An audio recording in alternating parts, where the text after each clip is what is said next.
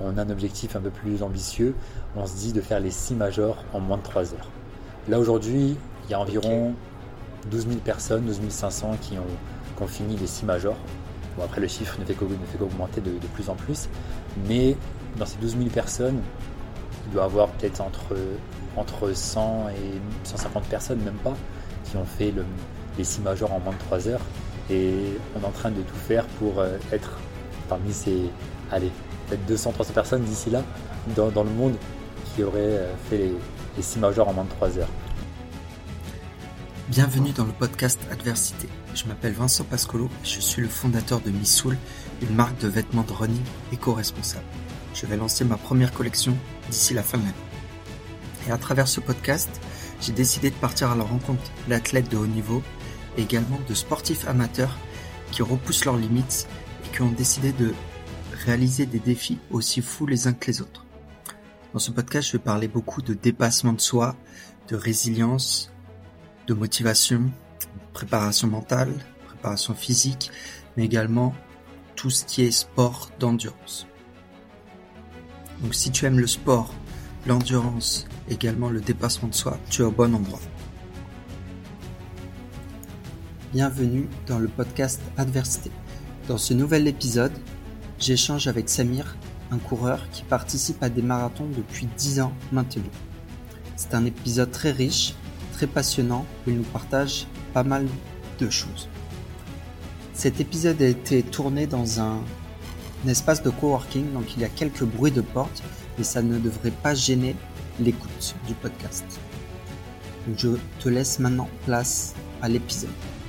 Bienvenue sur le podcast Adversité. Aujourd'hui, je reçois un sportif qui a commencé son premier marathon il y a 9 ans et ne s'est jamais arrêté. Il a réalisé ses premiers majors et vient de se mettre à l'Ultra Trail récemment. J'ai le plaisir de recevoir Samir Moufok. Salut Samir, je te remercie d'avoir accepté l'invitation. Merci à toi. Comment tu vas? Très très bien. Très très bien. Est-ce que tu peux te présenter et, euh, expliquer un petit peu euh, qu'est-ce qui t'a amené à la course à pied? Oui, bah alors bah, Samir, j'ai 31 ans. Euh, je suis commercial dans un cabinet de conseil à, Paris. Et comme tu as dit, euh, ça fait 9 ans que je suis marathonien. J'ai commencé la course à pied il y a 10 ans, en 2013. Mais mon premier marathon, c'était bien en 2014. Et en fait, j'ai toujours été sportif. Depuis que je suis tout petit, j'ai commencé le foot en club à 6 ans. Donc de mes 6 ans à mes 14 ans, je faisais du foot en club. J'ai joué à Trappes et à, et à Elancourt. Et quand j'ai arrêté le foot en club à 20 ans, parce que j'entrais euh, bah, en école de commerce, là où on, s'est rencontrés, on parlera après. Et eh bien, je voulais quand même rester un peu en activité et j'ai toujours été connu pour avoir un très bon cardio. Et euh, pour la petite anecdote, mon médecin, quand j'étais au lycée, je crois, on avait fait un test de, souffle pour le euh, certif médical. Et quand je fais le test de souffle, il était surpris du résultat. Il me demande de refaire, je refais. Et il me dit, bah, tu as un très très bon souffle. Mais il faut faire du vélo ou la course à pied. Hein. Le foot, c'est bien, mais tu as un très bon souffle. Et en fait, c'est ça m'a un peu marqué quand il m'a dit ça. Et effectivement, déjà au foot, je te disais, j'avais un très bon cardio. Et je sais pas pourquoi, ça m'a toujours intéressé le marathon.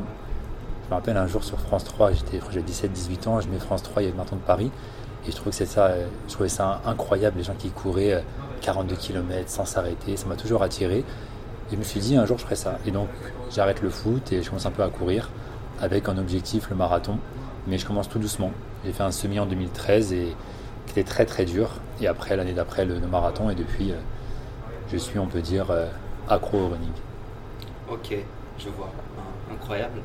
Et, euh, donc, tu as, fait, as fait pas mal de foot. Tu faisais du foot combien de fois par semaine? Tu faisais les, les matchs le week-end C'est ça exactement. Bah, quand tu commences, tu as par semaine deux entraînements et le match le week-end. Et euh, en fait, sur la fin de mes 15 à mes 20 ans, pendant 5 ans, j'étais également entraîneur de foot. J'étais éducateur pour les petits qui avaient 12-13 euh, ans. Donc je cumulais les deux. J'avais mes propres entraînements à moi, mon match le dimanche, et j'avais en plus euh, le lundi, mercredi, les petits entraînés et leur match le, samedi. C'est aussi une bonne expérience, vraiment j'ai vraiment beaucoup aimé. Et même quelquefois, pour tout dire, je me dis pourquoi pas recommencer être aussi coach, mais aujourd'hui, j'aurais pas du tout le temps de, faire ça. Mais c'était vraiment aussi pas mal de, de transmettre ta passion. C'était vraiment une, très bonne expérience aussi. Ok, je vois. Donc il y a ce médecin qui te dit euh, tu devrais te mettre à la course à pied ou au vélo. Tu regardes un petit peu, le marathon, ça t'a un petit peu inspiré. Et, euh, et tu vas t'inscrire à ton premier marathon tout seul dans ton coin. Que, comment tu fais? C'est ça. Bah, au début, je me suis dit bah je commence un peu à courir de temps en temps, une petite demi-heure. J'étais super content de tenir 30 euh, minutes. Pour moi, c'était un effort euh, incroyable. Et euh, je me disais, bah, pourquoi pas le marathon? Et j'achète à l'époque, dans l'équipe, il y avait les résultats du marathon de Paris. Et je prends le journal le lendemain du marathon de Paris et je vois les chronos en 3 heures. Je me dis, mais c'est des malades. Comment tu peux courir 3 heures? Mais c'est trop. Et je me dis, bon, je vais faire le semi de Paris, c'est 21 km et on verra. Et à la fin du semi, bon, déjà du 15 au 21, c'était l'horreur. Je le fais en 1h41 et je me dis, ok, bah, je pense que l'année prochaine, j'ai un an pour me préparer. Je vais faire le double, je vais faire le marathon. Et je m'inscris dans mon coin tout seul, je cours tout seul, sans vraiment de conseils. Bah, comme tout le monde, je cherche un peu sur Internet. Et donc le premier marathon en avril 2014, même le 6 avril 2014, ça m'a vraiment marqué ce jour-là très très compliqué parce que bah, je connaissais rien. Donc euh, évidemment j'ai fait plein d'erreurs dans la prépa, qu'il n'y a pas vraiment de prépa. Le jour même, le jour J, euh, l'alimentation et tout, bah, n'importe quoi, le ravitaillement. Et je le finis en 3h37, vraiment vraiment dans, la douleur. Mais ça reste un très bon souvenir hein, puisque euh, c'est le jour où vraiment je suis devenu marathonien. Ok. Et hormis ça, enfin, comment ça s'est passé le, le, jour J concrètement? Qu'est-ce qui a été dur la course, bah, le fameux mur des 30 km. Là, le mur, je peux dire que je l'ai bien pris au 30e kilomètre. Très très dur. J'ai fait une erreur de débutant, ce qui est normal. Hein. Débuté sur, euh, sur le marathon et j'ai pas bu sur, euh, sur le marathon. J'ai pas pris les ravitaillements. À l'entraînement, j'avais fait aucune sortie longue. Donc en fait, dès le 22e kilomètre, pour moi, c'était vraiment l'inconnu total. Et évidemment, arrivé au 30e, t'as pas assez bu, bah, ton corps euh, te donne demande des premiers signes de fatigue, notamment des crampes. Et c'était vraiment très dur. Hein. Je me rappelle, je m'étais arrêté, j'avais des crampes sur les deux jambes. Ça m'était jamais arrivé toute ma vie. Et euh, c'était très très très dur. Hein. J'ai un peu marché, j'en pouvais plus. Et... Mais au moins, c'est là où j'ai vraiment compris que le mental en course à pied, c'était primordial. Ok. Et donc, euh, tu finis ton premier marathon et qu'est-ce que tu te dis à la ligne d'arrivée? Je me suis dit, 3h37, c'est beaucoup trop. Je voulais faire 3h15, donc j'étais loin du résultat. Et je me suis dit, ok, maintenant, courir 42 km, je sais ce que c'est. Faire un marathon, je sais ce que c'est. J'ai fait plein d'erreurs. L'année prochaine, je vais revenir à Paris et je vais faire mieux. Et euh, c'est ce que j'ai fait dès le mois de juin. Je me suis mis en tête, euh, ok, là je cours et je m'entraîne pour euh, l'année prochaine. Et l'année d'après, je fais le semi de Paris et le marathon. Et je fais un chrono. je sais même pas maintenant que je recule comment j'ai réussi à faire ça. Puisque je passe de 3h37 à 2h50. je te jure, même là, quand j'arrive, même là, avec du recul.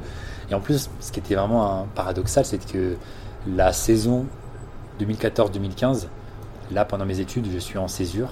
Donc, je suis en, je suis en stage du lundi au vendredi. Et je travaille au McDo euh, le samedi et le dimanche.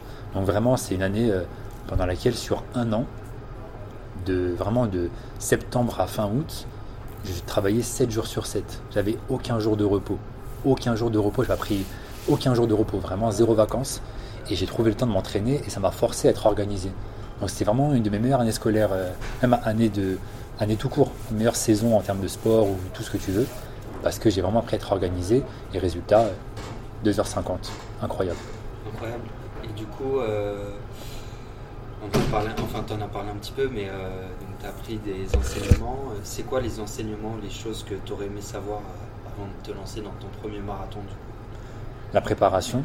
Un marathon, ça se prépare avec un entraînement. 12 semaines, c'est le format classique. Certains disent plutôt 16, d'autres plus, mais pour moi, c'est plutôt sur 12 semaines. Faire des sorties longues, euh, faire euh, un peu de volume, même si aujourd'hui encore, j'aurais pas assez, mais euh, j'aurais dû apprendre, apprendre ça et des bons conseils, notamment sur le ravitaillement.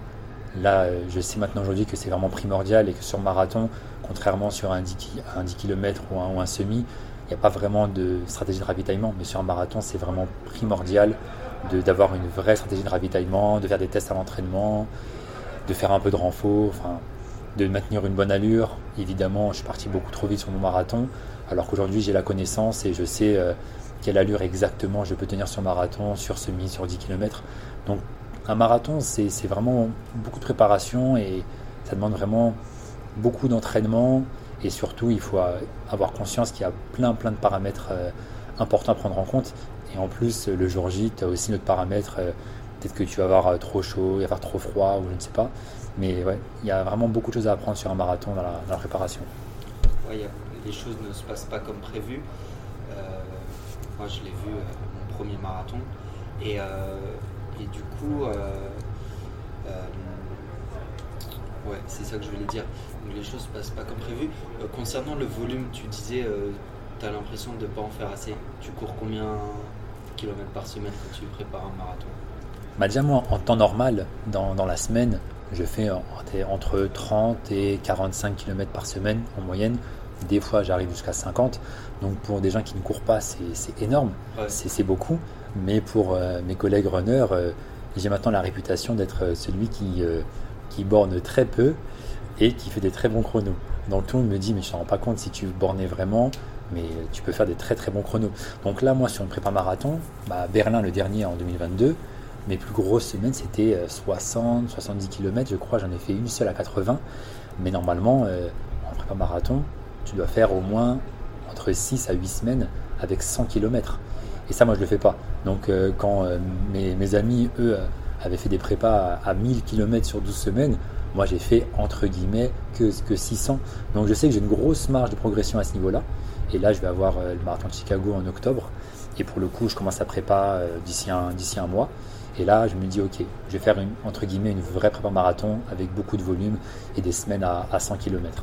Ok, ça me rassure parce que moi aussi, je suis, je suis loin des 100 km par semaine. Euh, du coup, j'ai une bonne marge de progression. Du coup, tu fais ton deuxième marathon de Paris. Euh, c'est quoi celui d'après? Euh, Dans l'ordre, donc je fais, je fais Paris. Après, j'ai un peu un, excès de confiance. J'en ai fait, euh, j'ai fait une grosse erreur, c'est de faire un marathon, un, deuxième marathon à seulement 8 semaines. Je me rappelle après Paris où je me, vraiment, bah, je, me, suis blessé pas très longtemps après en plus. Donc grosse erreur. Maintenant, je sais que les marathons, j'en fais deux par an, voire maintenant, je suis plutôt dans le rythme d'en faire que un par an. Parce qu'en fait, bah, comme les pros, même les pros eux-mêmes ne font que deux marathons par an. Pourquoi nous, simples amateurs, euh, on va se forcer, enfin pas se forcer, mais on fait la, folie d'en faire 3 à 4 Je préfère faire plus euh, du qualitatif, alors qu'avant je voulais juste en faire plein et avoir plein plein de médailles et faire plein de marathons, mais maintenant je suis plus dans cette optique-là. J'en fais vraiment que un par an. Mais euh, après Paris, j'ai commencé à vouloir faire d'autres marathons un peu plus loin. J'ai fait d'abord en France, j'ai fait celui de Lyon, du Mont-Saint-Michel, Nice-Cannes. Mais c'est des marathons que j'ai fait sans vraiment euh, grosse prétention, sans grosse préparation et sans euh, vraie motivation à faire un, RP. Là, c'est une période de, ma, carrière de runner, entre guillemets, hein, où j'étais pas trop motivé à faire des chronos. Pendant deux ans, tu vois, après l'école, c'est vraiment deux ans où je courais histoire de courir. Quoi. Ok. Et euh, Lyon, le Mont-Saint-Michel, Nice, Cannes? C'était lequel le, plus sympa, celui qui, qui sortait un petit peu du cadre? Niscan, vraiment, il est très beau. Et sur les 42 km, je crois que tu as 25 km vraiment qui sont en, bord de mer. Et parcours vraiment très sympa. Vraiment, en termes de parcours, c'est le plus. Euh, pas le plus beau parce que j'en ai fait d'autres très très beaux, mais j'ai bien aimé Niscan. Entre ces trois marathons-là, le Mont-Saint-Michel un peu moins. Il faisait froid, il pleuvait. Euh, le parcours est, pas non plus. Euh, c'est pas non plus très facile, mais aussi pas très très beau, entre guillemets. On passe dans des zones où c'est pas super, tu as beaucoup d'endroits où tu es tout seul. C'est de la route ou. Euh, un peu des deux, justement. Tu as de la route, tu as du chemin, c'est pas top top. C'est limite, on est sur un marathon avec un petit côté trail, limite. Mais euh, Niscan, vraiment, c'était le, plus beau. Après, si on parle d'autres marathons que j'ai fait par la suite, pour moi, le, le plus beau, c'est pour l'instant, c'est New York. Voilà, justement, c'était le le, point que je voulais aborder avec toi. Marathon de New York. Pourquoi aller courir un marathon à New York alors qu'il y en a plein en France Très bonne question. C'est ça, très. Alors là, cette, cette, cette réponse-là, je l'ai à chaque fois quand on me dit Mais attends, je ne pas, tu payes pour courir. Surtout quand tu connais le prix des, des majors. Donc les majors, c'est les six plus grands marathons du monde New York, Boston, Chicago, Londres, Berlin et Tokyo. Là aujourd'hui, j'en ai fait trois sur les six. Et euh, mon premier major, c'était Chicago en 2015 pendant mes études. J'étais là-bas pendant un semestre à l'étranger. Donc tu avais déjà fait Chicago et tu le retentes C'est ça. Parce qu'en fait, je te dirai après, mais bon, je veux dire maintenant. En fait, l'objectif, c'est de faire les six, les, six majors, bien sûr. Mais euh, avec, euh, avec, mes, avec mes gars sûrs du running, on a un objectif un peu plus ambitieux. On se dit de faire les 6 majors en moins de 3 heures. Là aujourd'hui, il y a environ 12 000 personnes, 12 500 qui ont, qui ont fini les 6 majors. Bon, après, le chiffre ne fait qu'augmenter de, plus en plus. Mais dans ces 12 000 personnes, il doit y avoir peut-être entre, entre 100 et 150 personnes, même pas, qui ont fait le, les 6 majors en moins de 3 heures. Et on est en train de tout faire pour euh, être parmi ces, allez, peut-être 200-300 personnes d'ici là, dans, dans, le monde, qui auraient euh, fait les, les 6 majors en moins de 3 heures. Donc Chicago, je l'ai fait en 3 heures, 0 minutes, 0 secondes. Et donc j'y vais juste pour gratter une, ça marche pas, seconde. Heures, euh, ça marche pas. Moins de 3 heures, c'est moins de 3 heures. Et en plus là, j'y vais avec un, une grosse ambition parce que euh, j'ai fait New York en 2h58, j'ai fait Berlin en 2h44. Et là, on part à, à Chicago et je vise à un 2h38. Donc, je vois, c'est comparé à 2015, euh, une belle évolution. Ouais. Mais c'était un très bon marathon. Moi, c'était mon premier marathon à l'étranger. Et euh, bah, les Américains, l'ambiance, euh, le show, ils savent faire. C'est vraiment, c'était vraiment, j'ai vraiment beaucoup aimé. Mais New York, vraiment, c'est au-dessus du lot. Qu'est-ce qui t'a marqué à New York? L'ambiance, l'ambiance, elle était folle. C'était folle. Je me rappelle, il y avait des, des moments. Euh, bah, j'ai fait le marathon avec, avec un de mes gars sur du running, avec Jay. Et vraiment, c'est mon premier marathon que je fais en binôme. Et ça m'a beaucoup aidé. Ça l'a aussi beaucoup aidé. On l'a vraiment fait ensemble du début à la fin. Et lui avait comme objectif de faire son premier sub 3 heures. Et moi, j'avais fait qu'une fois sub 3 heures. Et pareil, je me suis dit, allez, là, je me remotive, je me remets dans la course à pied sérieusement. Pareil, il faut que je repasse tous les 3 heures. Et donc, on a fait la course ensemble du début à la fin.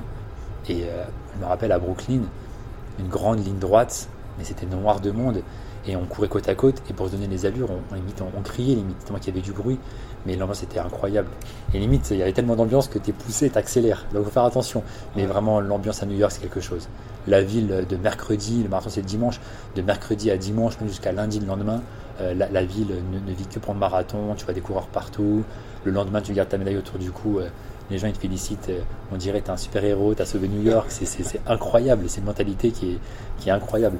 Donc vraiment New York c'est à faire. Après c'est vrai que c'est très cher, les majors c'est vraiment ça coûte, ça coûte très cher, mais bon nous c'est une passion donc euh, on y va. Ça, coûte combien du coup un marathon à New York, euh, tout compris Tout compris, bah nous apparemment les prix ont augmenté parce que nous en 2019 le dossard il coûtait, euh, il coûtait un peu plus de 300 dollars, juste le dossard.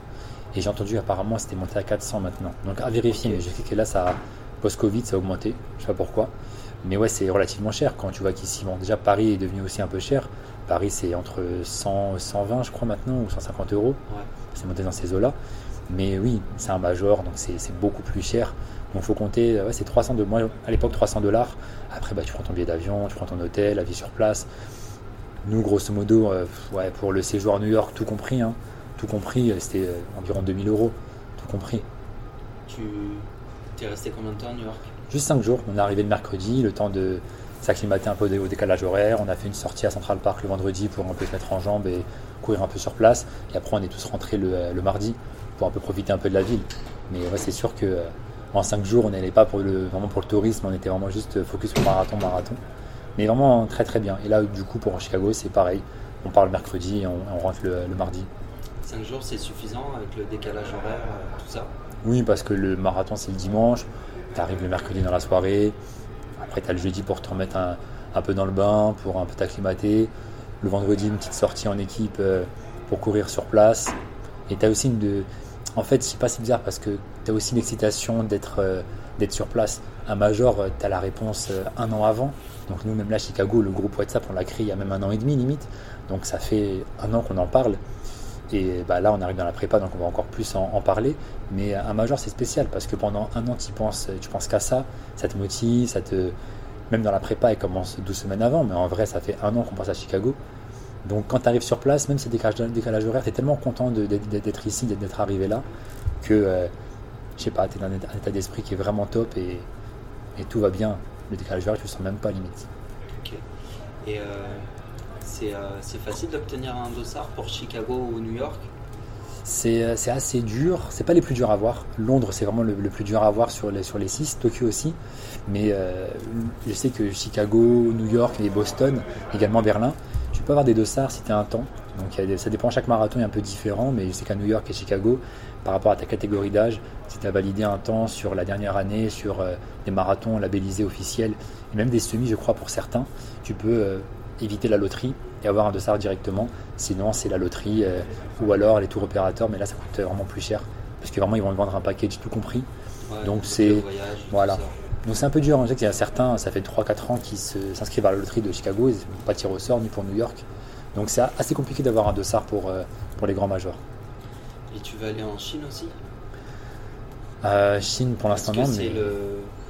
Il y a une rumeur qui dit qu'il y aura un autre major en, Chine probablement et que d'un point de vue business, ça aurait du sens que la Chine fasse partie des nouveaux majors. Je sais pas, franchement, j'ai pas l'info. J'ai aussi l'info qu'il y a aussi Melbourne qui voulait euh, être dans les majors. Mais bon, c'est que les majors, euh, ils sont, les, 6 là, ils sont aux quatre coins du monde, même s'il y a 3 aux États-Unis. Mais euh, je sais pas, parce que la Chine, c'est vraiment une terre de running. Le Japon, par contre, vraiment depuis quelques années, ça monte dans le running. Là, à Berlin, dans le top 20, il y avait 9 japonais. donc le Japon, le Japon, vraiment, il y a un très très haut niveau running. Hein. Très très très haut. C'est vraiment une terre de running, donc c'est assez cohérent que il y a au moins un marathon asiatique, en l'occurrence celui de Tokyo, qui est vraiment dans les six. Euh, maintenant que j'ai fait New York, euh, c'est celui qui m'attire le plus. Mais il y a aussi un très, vraiment un très bon niveau à Tokyo. Hein. Je me rappelle à, Berlin, il y, a, deux Japonais qui ont fait la course avec nous euh, du 20 du 20e jusqu'à la fin. Très régulier, les mecs sont carrés. Donc Japon, je comprends. La Chine, bon, à voir. Ok. Et ça marche. Et du coup, moi, je voulais, je revenir sur le, fameux marathon, le marathon de Berlin. Je voulais savoir euh, comment tu t'étais préparé, euh, comment tu as réussi à garder euh, ta motivation à travers bah, toute la prépa, puis un petit peu comment tu as vécu ça de, l'intérieur? Bah, Berlin, c'était vraiment spécial parce que, comme à New York, à partir de New York, j'ai fait le marathon, je l'ai dit avec Dia, on l'a fait à deux. Et là, on s'est dit en fait, en équipe, vraiment, ça aide énormément à tenir l'allure, pendant la prépa, tu te motives. C'est vraiment complètement différent. Et depuis 2019, les marathons, je les fais que en équipe. En 2021, on, fait euh, Paris, euh, on, est on est à 4. On le fait en 2h46 tous les 4. Et euh, Berlin, pareil, on se dit, bah les gars, on est trois du même niveau. Il y avait moi, Louis et Ronald. On s'est dit, bah les gars, venez, on le fait, ensemble. Et donc déjà, la prépa, on est chacun de notre côté, mais on se motive. On voit sur Strava la séance de l'autre, on se donne des conseils. Donc là, pour le coup, j'ai fait plus de volume que d'habitude même si, comme je disais tout à l'heure, euh, je pense pas avoir fait assez de volume, mais euh, c'était ma plus grosse prépa. Et Berlin, je sais pas, c'était un major qui m'a beaucoup, beaucoup motivé et le fait partir ensemble aussi, c'était vraiment très sympa. Et du coup, le fait d'être en équipe, on a vraiment géré l'allure et pour moi, c'était un des marathons les plus réguliers. Si tu vois vraiment nos chronos, sur le marathon de Berlin, on était vraiment comme prévu entre 3,52 et 3,54 du kilomètre on était ultra réguliers parce qu'on était ensemble. Il y en avait un qui n'a pas accéléré, l'autre le rappelait. On a vraiment bien géré la course en équipe. C'est vraiment. Euh, la course à pied, on pense que c'est un sport individuel parce qu'on court tout seul, on s'entraîne tout seul la plupart du temps. Mais en réalité, c'est un sport collectif parce que quand on est ensemble, c'est là qu'on arrive à se motiver, à faire des chronos incroyables. Donc Berlin, vraiment, c'était un très très bon souvenir, très bon niveau. Il y a une grosse densité de coureurs. Il y a vraiment, c'est le marathon des records, hein, Berlin, comme tu sais, c'est là-bas où Kipchoge euh, D'ailleurs, cette année, il a, il a, fait son record. Et euh, c'était un marathon euh, que j'ai vraiment beaucoup aimé, surtout l'arrivée. Les 200 derniers mètres, c'est une des plus belles arrivées de marathon que, que j'ai fait. Vraiment, New York et tout, c'est sympa. Chicago, pareil. Mais l'arrivée, elle n'est pas, elle est pas incroyable. Alors que Berlin, l'arrivée, vraiment, tu passes à Port de Brandebourg, tu as encore 200 mètres, il y a du monde sur les côtés, il y a une ambiance de fou. Donc c'était un très bon marathon. Vraiment, j'ai adoré. Quand je t'ai dit, on l'a fait en équipe, donc c'est encore plus beau. Et à l'arrivée, on était tous avec un RP, donc c'était vraiment incroyable. Du coup, c'était quoi ton temps de 44 De 44, ouais. De 44 et je, de 44 32. C'est important les secondes, t'as vu On est fou au marathon. Et en plus, c'est pour le coup, je disais que ensemble ça aide. C'est que moi, sur les 4 derniers kilomètres, j'étais avec, euh, Ronald et Roman. Et Ronald, il a fait une prépa incroyable. Vraiment, Ronald, sa prépa Berlin et son marathon de Berlin, c'est une masterclass. Vraiment, rien à dire. Et moi, sur les 4 derniers kilomètres, j'ai plus de jambes. Mais le fait d'être en équipe, eh ben, je garde l'allure. Donc mon allure, elle a un peu baissé. De 3,52, 3,54, j'étais passé dans les 4, 4, 5. Et encore plutôt, ouais, plus 4, 4,05. Et le fait d'avoir devant moi Ronald qui lui gardait la bonne allure, il m'a tiré, il m'a tiré. Il y a un moment vers le 40e, il se retourne et je lui fais signe euh, Allez, déroule, t'inquiète pas, moi je suis, derrière toi. Mais le fait qu'il soit devant moi, il m'a quand même tiré. Et je pense que sans, euh, sans, sans, lui, j'aurais fait plus de 45. Donc mon objectif de moins de 45, je l'aurais pas atteint. Tu vois, donc vraiment, courir en équipe, ça aide énormément. C'était quoi ton précédent record? C'était 2,48 à Paris en 2021. Mais le sub de 45, je l'ai en tête depuis 2018. C'est un chrono, pour moi, c'était vraiment une barrière. Euh, il y a le sub 3 heures, bien sûr, qui est la barrière mythique euh, pour un, coureur sur marathon. Mais le sub de 45, depuis 2018, c'était mon objectif. On a tous une petite bucket list, tu vois, bah moi dessus, il y avait écrit sub de 45. Depuis que j'ai 25 ans, je me suis dit sub de 45. Il faut que j'arrive à faire moins de 45. Donc j'étais vraiment, j'étais très content et très fier de moi quand j'ai vu mon chrono à, Berlin à l'arrivée. Vraiment, c'était, c'était spécial. Donc ça a vraiment rendu la course encore plus belle, quoi. Et comment on, redescend de son nuage? Est-ce qu'on arrive à redescendre de son nuage après ça? Bah, pendant, pendant quelques temps, vraiment, on était, euh, on était hyper contents de, notre chrono à l'arrivée. On était vraiment, comme des fous parce qu'on a fait vraiment notre objectif. Je me rappelle avec Ronald, vraiment, euh, on était tellement fiers de nous, c'était incroyable. Et en plus, la petite histoire, bah, c'est le jour où Kipchoge fait son record.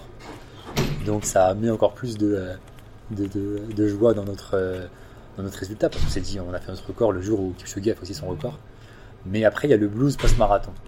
Et le blues post-marathon, c'est réel. Hein. Et en plus, j'en parlais avec eux à, l'arrivée. Et je leur ai dit, vous allez voir, là, bah, ça fait 8 mois, 1 an, on pense qu'à Berlin, Berlin, Berlin. Pour nous, l'avenir, c'était le 25 septembre 2022. On n'imaginait pas une date après. On n'imaginait pas. On, pensait que à ça, Berlin, Berlin. Et là, c'est passé tellement vite. Je me rappelle même, tu as Roman pour rigoler qui dit à, à, Ronald, mais, mais maintenant, c'est fini. Mais Qu'est-ce qu'on va faire de notre vie C'est fini, on va faire quoi maintenant? On n'a plus rien à faire, on a fini, Berlin. Et là, pour le coup, j'ai eu le blues post-marathon le plus, grand. Ça arrive tout le temps, ça dure 15 jours, 3 semaines. Et là, pendant un mois, un mois et demi, mais ouais, t'as pas envie de courir, t'as pas envie de t'y remettre. Et oh, c'était compliqué. Que était tellement sur un nuage, comme tu as dit, tellement content d'avoir fait un, tel objectif, un tel chrono, un tel euh, record. Peut-être c'est ça, je pense. Mais derrière, pour euh, après justement avoir euh, un blues de post-marathon un peu plus, un peu plus bas, il faut s'inscrire à une course. C'est mieux pour se remotiver euh, un mois et demi après, c'est bien. Ok, et du coup, c'était quoi la course qui a suivi derrière? Derrière, j'ai fait le semi de Boulogne. Mais bon, pareil, ça m'a un peu remis dans le bain. Mais euh, je me suis vraiment remis dans le bain. Euh, après, je suis une de Boulogne en novembre, mais plutôt après, j'avais un objectif du semi de Paris en, en, mars. Donc, progressivement, je me suis remis dans la course. Mais c'est la première fois vraiment que j'ai une période quasiment de pause aussi, aussi grande. Et je me souviens, le semi de Paris, tu as fait un sacré chrono aussi. Le semi de Paris, pareil, j'avais un objectif de faire moins d'une 15 depuis, euh, depuis 3 ans. Depuis 3 ans, j'avais l'objectif de faire moins d'une 15. Et euh, là, à Paris, j'ai fait une 14. Une 14, euh, alors que la semaine d'avant, j'étais au ski, j'ai pas couru. la veille, je dors que 4-5 heures dans la nuit. et en fait, non, je sais pas, mentalement, j'étais bien. Et en fait, cette année-là, cette année, enfin, cette saison de running là, 2022-2023, pour moi, c'est ma plus belle saison. Je t'avais dit tout à l'heure que 2014-2015, c'est ma meilleure saison euh, running, mais là, maintenant, c'est celle-là, ma meilleure saison running, parce que j'ai battu tous mes chronos, euh, et surtout, c'est des chronos symboliques que j'avais en tête depuis très longtemps. Le sub 15 sur semi, euh, pareil, depuis 2015, non pas 2015, depuis 2017 aussi, j'avais en tête. Et j'arrivais pas à faire moins de. J'ai fait une 16 et après j'ai fait une 15 en 2020, 2022. Mais le sub une 15, ça fait longtemps que je l'avais en tête. C'était aussi une barre euh, symbolique à, passer pour moi. Et à Paris, ouais, une 14. Et un mois et demi après, à Nice, je fais une 13. Donc là, c'est ma meilleure saison running. De ça, je pense aussi, je disais que la course à pied, c'est un sport collectif et que ça aide beaucoup d'être en groupe, mais aussi le mental. Ça compte beaucoup, beaucoup, beaucoup le mental. Ça fait beaucoup. Comment t'as est-ce que tu penses que ton mental, euh, c'est l'accumulation des courses, des expériences, ou c'est quelque chose que tu as travaillé un petit peu de ton côté? Je pense que ouais, c'est l'expérience du marathon. Je me rappelle par exemple à, Berlin, euh, Ronald, lui, c'était son troisième marathon. Moi, c'était mon douzième. Et à un moment, on était vraiment bien. Au 32e, vraiment, on sentait bien, on avait les jambes, tout allait très bien. Il voulait accélérer. Il lui dit non, non, on n'accélère pas. La course, elle vient de commencer. Parce que moi, derrière, j'ai plein, j'ai eu 11 marathons derrière, et je sais que les 10 dernières bornes, Ils sont très très durs. Tu as beau avoir les jambes au 32e, tu peux euh, te manger le mur au 36-37 et, et puis avoir de jambes. Donc faut faire attention à, l'excès de confiance. Et effectivement, Ronald dit, mais écoute, il me dit, ok, on, reste comme ça. Il dit, ok, et on, verra au 36e. Au 36e, ça parlait plus parce qu'on n'avait plus, plus de jambes. Donc l'expérience m'a appris beaucoup de choses euh, sur le marathon à gérer et aussi le mental. Parce que tu as, fait plusieurs fois des marathons, tu as eu des grosses difficultés sur des courses, très compliquées. Donc le mental, c'est vraiment sur l'expérience. Et aussi, ça se travaille. De courir euh, souvent seul, de faire des sorties longues tout seul. Donc ça se travaille beaucoup le mental. D'ailleurs, euh, même je regarde beaucoup de, podcasts ou de vidéos sur le, mental, sur la préparation mentale. Ça fait 10-15 ans maintenant, on en parle dans le, dans le sport de haut niveau, tout sport confondu. Et c'est vraiment très important. C'est vraiment un point qu'il faut travailler le mental, vraiment. Ah. Et euh, moi, je me souviens, j'avais vu les, les stories où euh, tu étais au ski euh, juste avant le semi. Je me suis dit, mais il est au ski, il, il, va y aller en mode détente, quoi. Et puis non, derrière, RP semi-marathon. C'était incroyable. Tu sais, justement, je croise un coureur au ski qui était dans la même station que moi. Et euh, lui aussi, c'est un très bon coureur, Mohamed, qui, est à Nanterre. Et je lui dis écoute, j'ai semé de Paris dimanche, mais en fait, j'aurais pas dû m'inscrire. Mais je suis un malade, là, je suis au ski, j'ai pas couru. Ça, va être, ça va être la galère. En plus, à la base, je voulais faire mon, RP, mais j'ai pas fait ça moins d'une 15. Il me dit écoute, là, t'étais en famille, t'as passé une, bonne semaine, t'es bien dans ta tête, t'es en altitude, t'as fait du sport, mine de rien, t'as fait du ski, t'as beaucoup ski et tout. Ça peut le faire. Ça peut le faire. Et tu vois, le, quand je dis que le mental, ça joue beaucoup, dis pas que juste avec le mental, tu peux faire des très gros chronos, il faut s'entraîner. Mais euh, le mental, c'est aussi très important. Pas se mettre de pression et aller tranquille. Et puis, et ça a marché. Hein. Mais moi, je suis comme toi. Hein. Je suis aussi surpris de mon résultat euh, après le ski. Euh, incroyable. Après, je pense ce qui joue beaucoup, c'est l'expérience, c'est l'accumulation des kilomètres qui fait que si tu cours beaucoup, si tu commences à faire un peu plus de volume, logiquement, tu vas, tu vas faire péter des c'est ça. Et après, il y a aussi, c'est un grand débat qu'on fait avec tous les, les flux croix régulièrement par rapport au volume. Des fois, on en fait trop. Par exemple, Steve à Berlin, c'est une leçon qu'il a tirée parce qu'il n'a pas réussi à faire son, RP. Et en fait, c'est qu'il a fait beaucoup trop de volume. D'ailleurs, il a fait une course juste avant et c'était pour la première fois, il a abandonné. Alors que normalement, lui, vraiment, il a un très gros mental et il abandonne jamais. Et en fait, après Berlin, il a dit en fait, les gars, je pense que ouais, j'ai fait trop de, trop de marathons sur une saison j'ai fait trop de bornes, je me suis fatigué pour rien.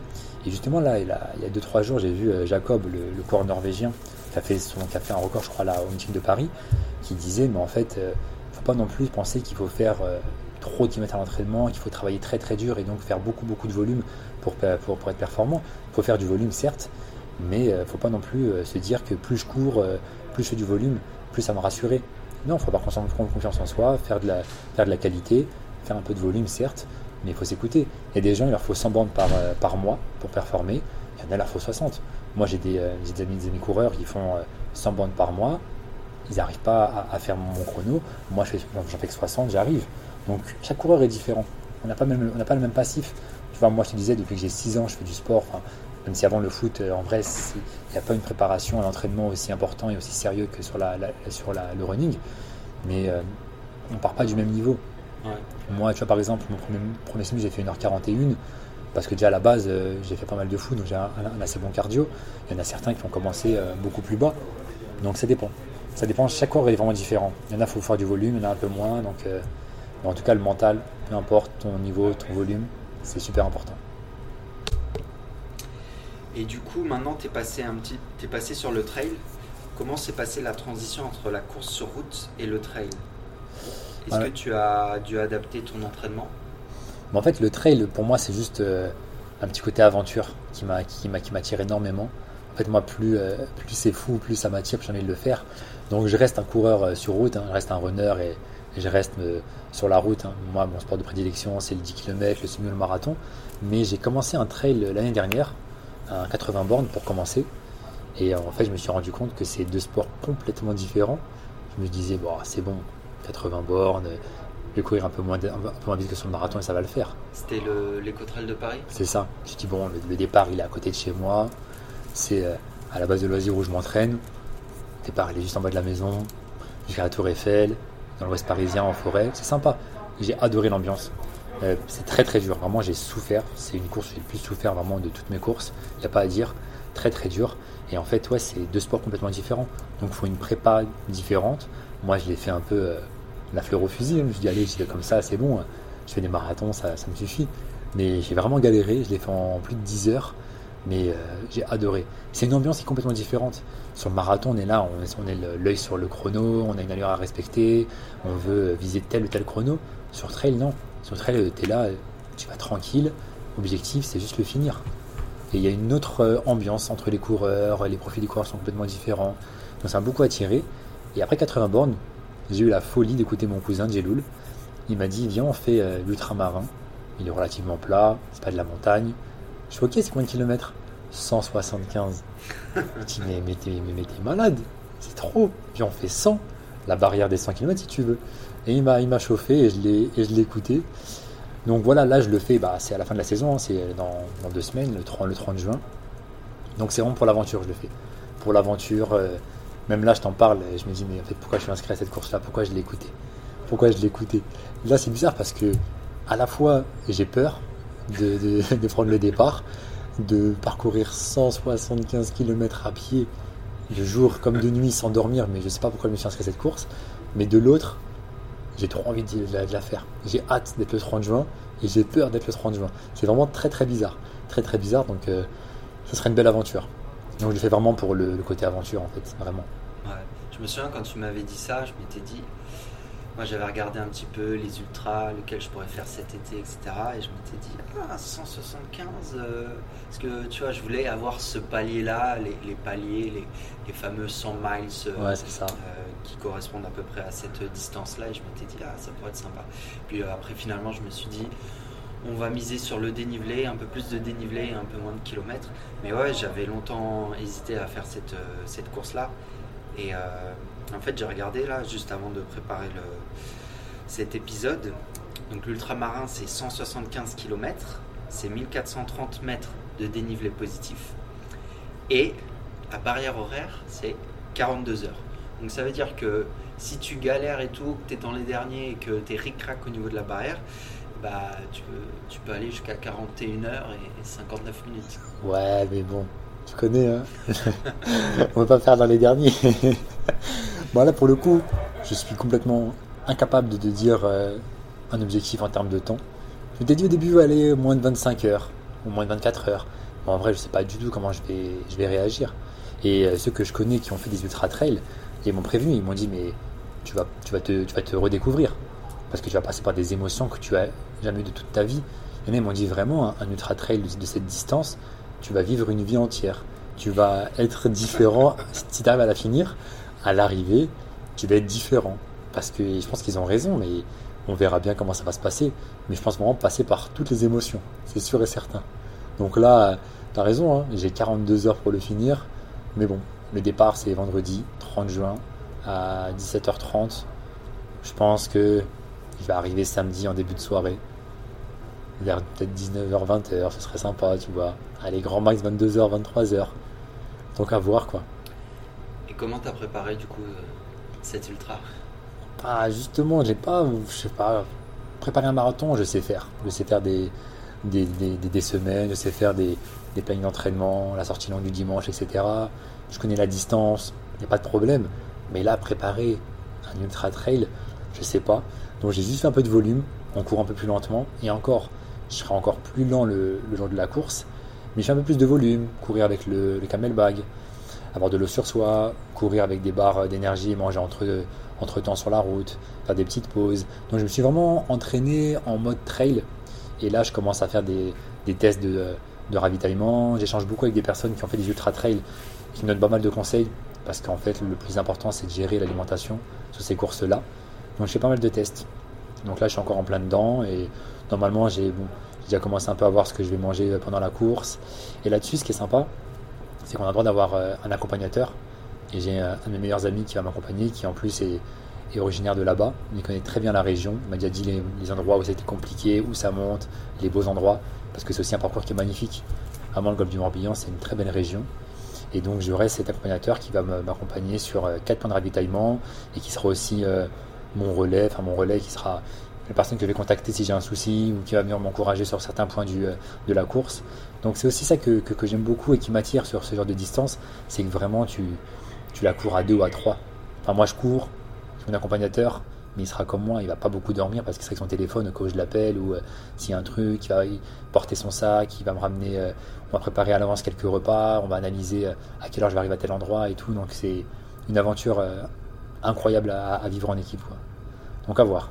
Ok, bah, j'ai hâte que tu me dises euh, comment ça s'est passé. Et euh, donc du coup, euh, tu as fait le Summit de Paris cette année, donc l'ultramarin, tu vas faire le marathon de Chicago. Il y a un dernier objectif pour la fin de l'année? Non, vraiment, pour moi 2023, c'était les deux gros objectifs. Bien sûr, il y avait le, le, record sur semi, le sub une 15, donc je vais une 14, une 13, très bien. Mais les deux grands rendez-vous de l'année, c'est la découverte d'Ultra Trail et le gros rendez-vous de l'année, c'est vraiment Chicago en, octobre. Là, en plus, comme je disais tout à l'heure, on y va à plusieurs. On y va à 7 et on a un groupe de, de 4. On va vraiment courir ensemble du début à la fin. Et la prépa commence. Euh, en gros, je fais l'ultramarin euh, fin juin et la prépa marathon commence euh, mi-juillet. C'est ça, voilà. Donc 15 jours où je serai où je marchais en, en canard, hein, tu connais, après un marathon, donc là, après un ultra, je vais monter l'escalier et marcher comme un canard, c'est sûr et certain. Et euh, je pense vraiment 10 bons jours d'arrêt, voire même 15 jours d'arrêt. Et après, je reprends progressivement. Et la semaine du 17 juillet, euh, c'est parti pour la prépa, prépa Chicago. Du coup, je voulais revenir sur Chicago, l'objectif que tu t'es donné, 2h38. Moi, je m'étais noté 2h30. Est-ce que tu peux aller le ah, chercher? T'es gentil, mais pas, pas, pas, tout de suite, mais est-ce que c'est un objectif où tu te dis. Parce que si tu fais 2h38, pourquoi tu n'irais pas chercher 2h30 Ah, bien sûr. Tout à l'heure, je parlais de la fameuse bucket list. Hein. Je sais que tu en as une. Euh, moi, j'ai commencé à avoir une bucket list depuis que j'ai 23 ans. Et ce qui est intéressant, c'est qu'après, bah, tu vois ce que tu as écrit quand tu avais 23, 24, 25. Je te disais, quand j'avais 25 ans, j'avais noté euh, objectif sub de 45. Donc je l'ai fait 5 ans plus tard. Mais oui, le, euh, le 2,30, euh, il, est, il est dessus. Il est dessus sur, sur le long terme.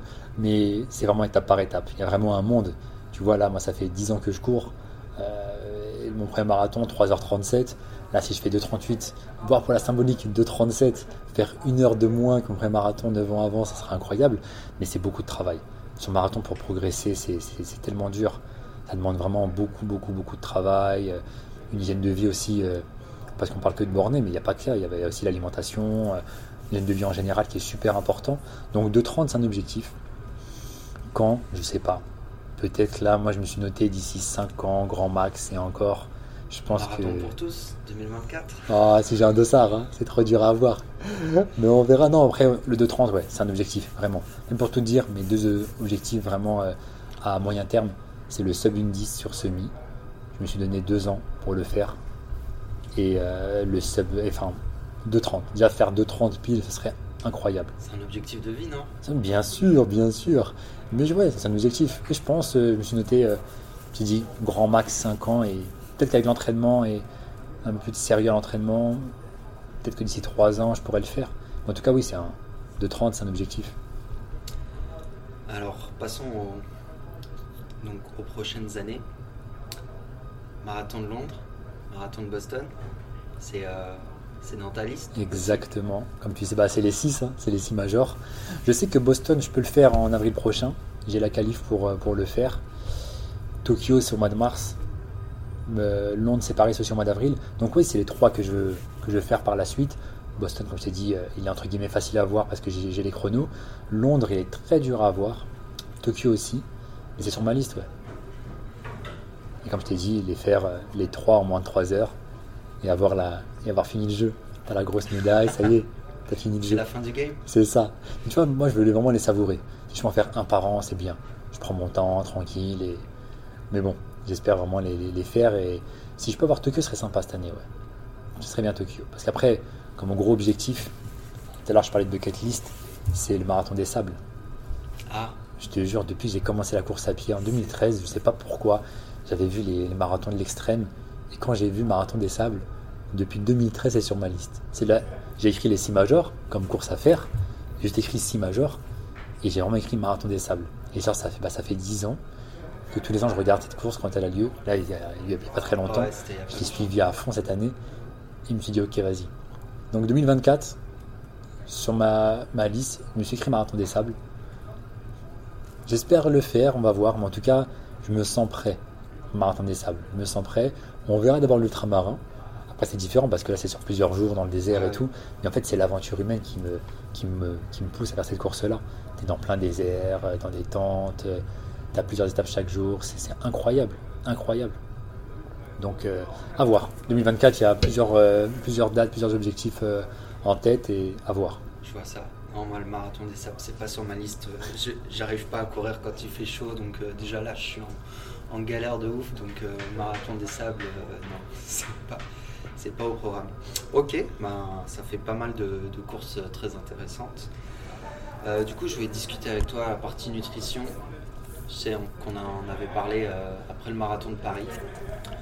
Du coup, euh, on avait discuté. C'est vrai que c'est assez compliqué de trouver un petit peu la, formule magique. Toi, tu avais fait comment durant le marathon de Berlin, durant la course? Ah bah moi en fait, j'ai même pour te dire, je pense que j'ai pas encore vraiment trouvé mon, ma bonne stratégie de ravitaillement. D'ailleurs, on a beaucoup parlé de ça avec les, avec les gars qui ont été à Berlin. Et tu sais, même avant même parler de stratégie de ravitaillement, c'est par exemple le jour J, au petit-déj. Donc dans la chambre, tu avais Louis, moi et Steve. Aussi, m'a rajouté Ronald qui était, euh, qui était ailleurs. Mais et le matin, on, a, on est quatre coureurs.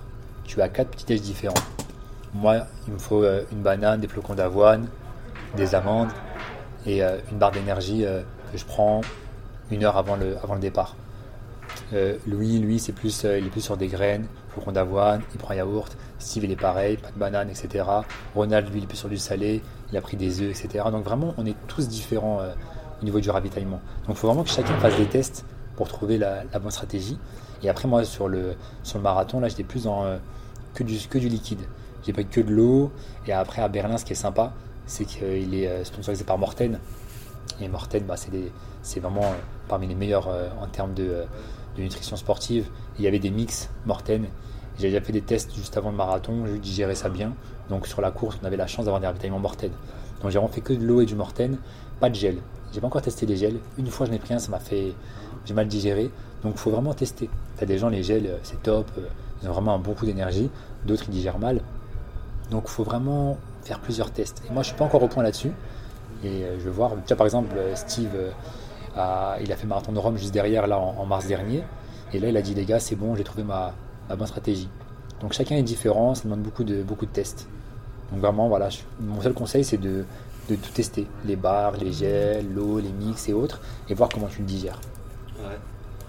Voilà, je suis en, plein test pour l'ultra, donc je teste toutes les marques solide, liquide, tout. T'as raison. Et semi-liquide. Parce que par exemple, moi, il y a telle marque où ça va, où les, les, les bars ça va, que toi ça sera bon, ça sera l'inverse. Donc t'as raison, il faut vraiment faire plein de tests. Plein de tests, et tu vois, moi j'ai fait 12 marathons et je peux te dire que j'ai pas encore la bonne stratégie. Et là, je vais tester les, les gels. Là, peut-être pour Chicago, dans la, dans la prépa, sur les sorties longues, je vais tester 2-3 marques de gel, voir si ça me donne vraiment euh, un coup d'énergie ou autre. Mais voilà, il faut tester plein de choses à l'entraînement jusqu'à trouver la bonne formule moi, je voulais discuter avec toi parce que je sais que bah, du coup, le marathon de Paris, tu l'as pas fait cette année. Euh, il est tombé en plein euh, durant la période de Ramadan.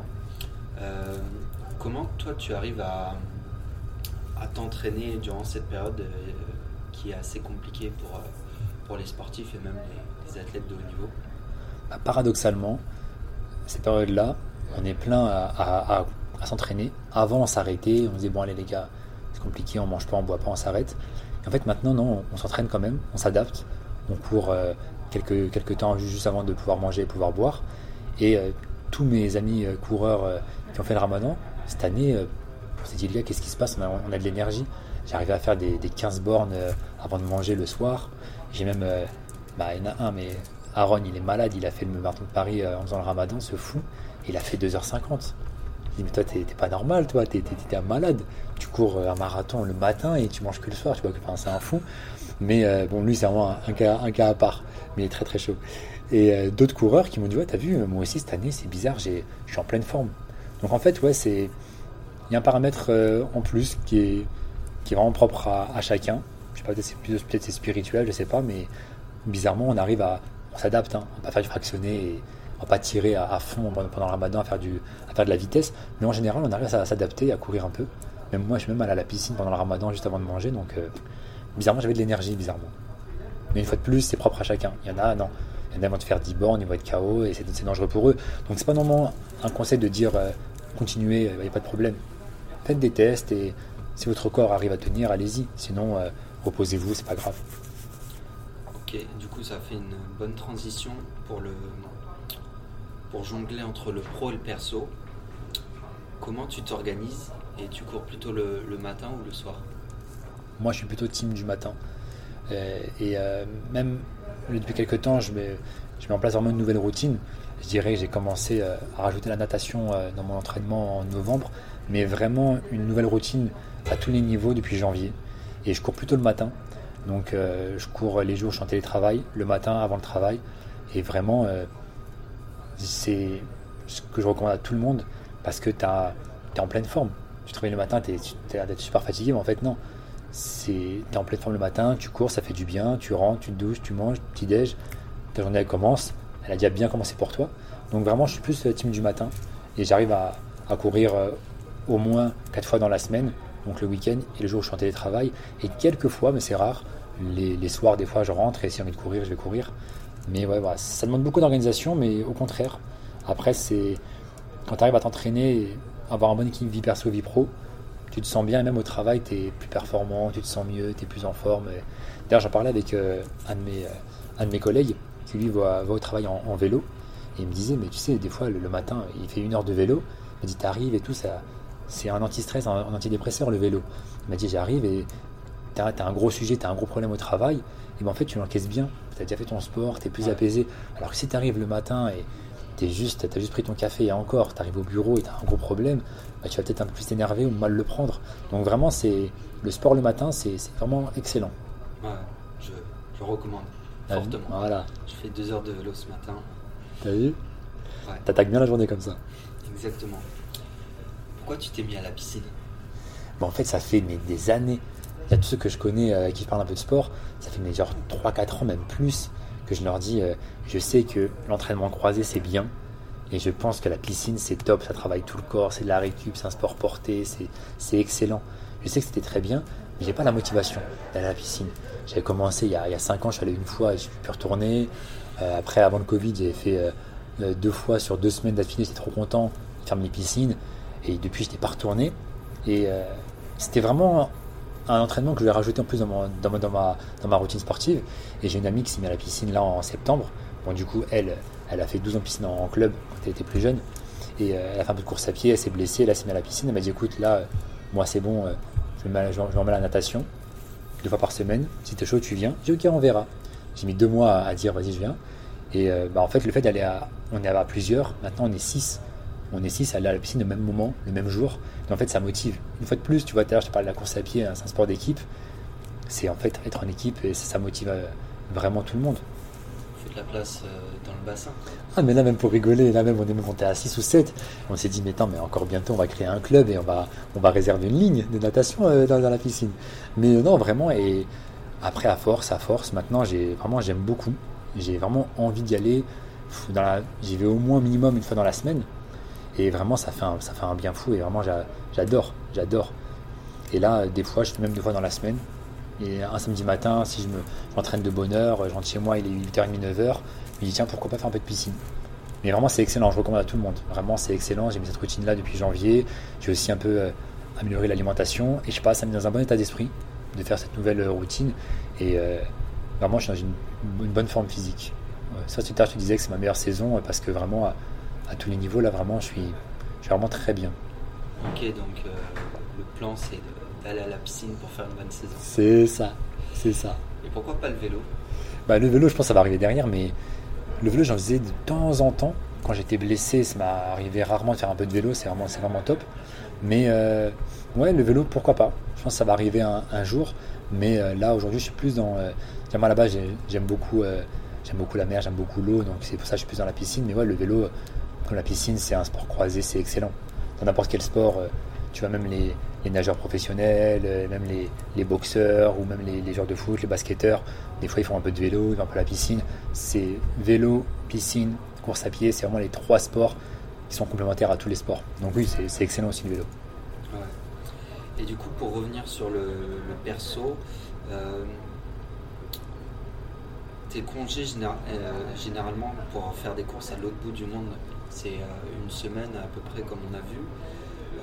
mais du coup, tu, tu prends tes jours de congé, c'est un peu tout le temps à cause de la course à pied Un petit pas tout le temps, tu vois. Là, cette saison, il n'y avait que Berlin en, en septembre. Là, pour l'ultramarin, je prends juste mon vendredi et mon lundi. Mais oui, ça va, au contraire. Ça fait un deux en un. Je voyage et je, fais du sport, donc c'est, vraiment, vraiment parfait. Et après, au travail, moi, mes, mes collègues, maintenant, je suis connu pour être la personne qui court beaucoup et ils aiment bien me suivre et voir mes, mes, résultats. Donc, non, ça va, ça va très bien, au contraire. Ça inspire d'autres personnes de courir? Dans mon entourage, ouais, quelques-uns. Même au travail, euh, deux, trois aussi qui sont. Bah, il y en a un, qui s'est mis un peu à la piscine à un moment. J'en ai un aussi qui s'est mis un peu à la course à pied. Et là, tu sais, tous les ans, quand il commence à faire beau, euh, bah, les gens ont plus envie de sortir et faire un peu de sport. Donc, oui, j'ai plusieurs collègues, euh, des fois le lundi, ils disent Ah, j'ai pensé à toi hier. Bah, là, j'en ai deux qui m'ont dit J'ai couru. Oh là là, j'ai fait deux kilomètres, j'en pouvais plus, mais comment tu fais, toi? T'as pas des prix à me donner?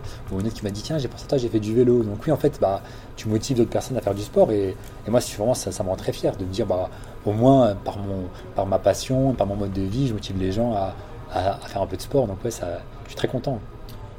Lors d'une prépa marathon, ça t'arrive de louper des entraînements à cause du boulot Ça m'arrive quelques fois, mais c'est relativement rare. C'est relativement rare. Après, les entraînements les plus importants, c'est le week-end, mais en prépa marathon, euh, comme tu disais tout à l'heure, dans un autre état d'esprit. Là, à Chicago, ça fait un an et demi qu'on en parle, on est à fond dedans. Donc là, même si euh, je vais rentrer du boulot et chez moi, il sera 20h ou 20h30, comme je suis en mode prépa marathon, c'est Chicago, c'est un gros marathon, on y va en équipe, il y a un gros chrono derrière, une grosse ambition, je sais que j'aurai la force d'aller courir. J'aurai la motivation parce que derrière, il y a un gros objectif. Alors qu'en temps normal, quand il est 20h30, euh, flemme, je vais courir coup, moi, je voulais savoir euh, qu'est-ce qui t'inspire au quotidien? Est-ce qu'il y a un sportif qui t'a inspiré ou marqué? Il y en a plusieurs. Et justement, c'est drôle que je parle de ça parce que, euh, par exemple, si tu prends mon téléphone, tu vas sur YouTube, tu verras pas de, recommandations en page d'accueil, il n'y a pas des clips ou je sais pas quoi. Tu verras que des vidéos de motivation euh, sur des sportifs et tout. Et j'aime trop regarder ça. Et du coup, je prends la motivation et l'inspiration sont des sportifs de plein de sports différents. La course à pied, bien sûr, sur Kipchoge, sur Mofara, il y a des très bons documentaires, des vidéos sur YouTube, des interviews et autres que je regarde, des montages sur la motivation, aussi des, combattants de, MMA. J'aime bien des fois les montages sur Mayweather, McGregor. J'en ai vu un sur, euh, comment ça s'appelle la dernière fois, Adesanya, le dernier. Euh, des fois des trucs sur euh, Kobe Bryant, sur Michael Jordan, sur Cristiano Ronaldo, sur Benzema.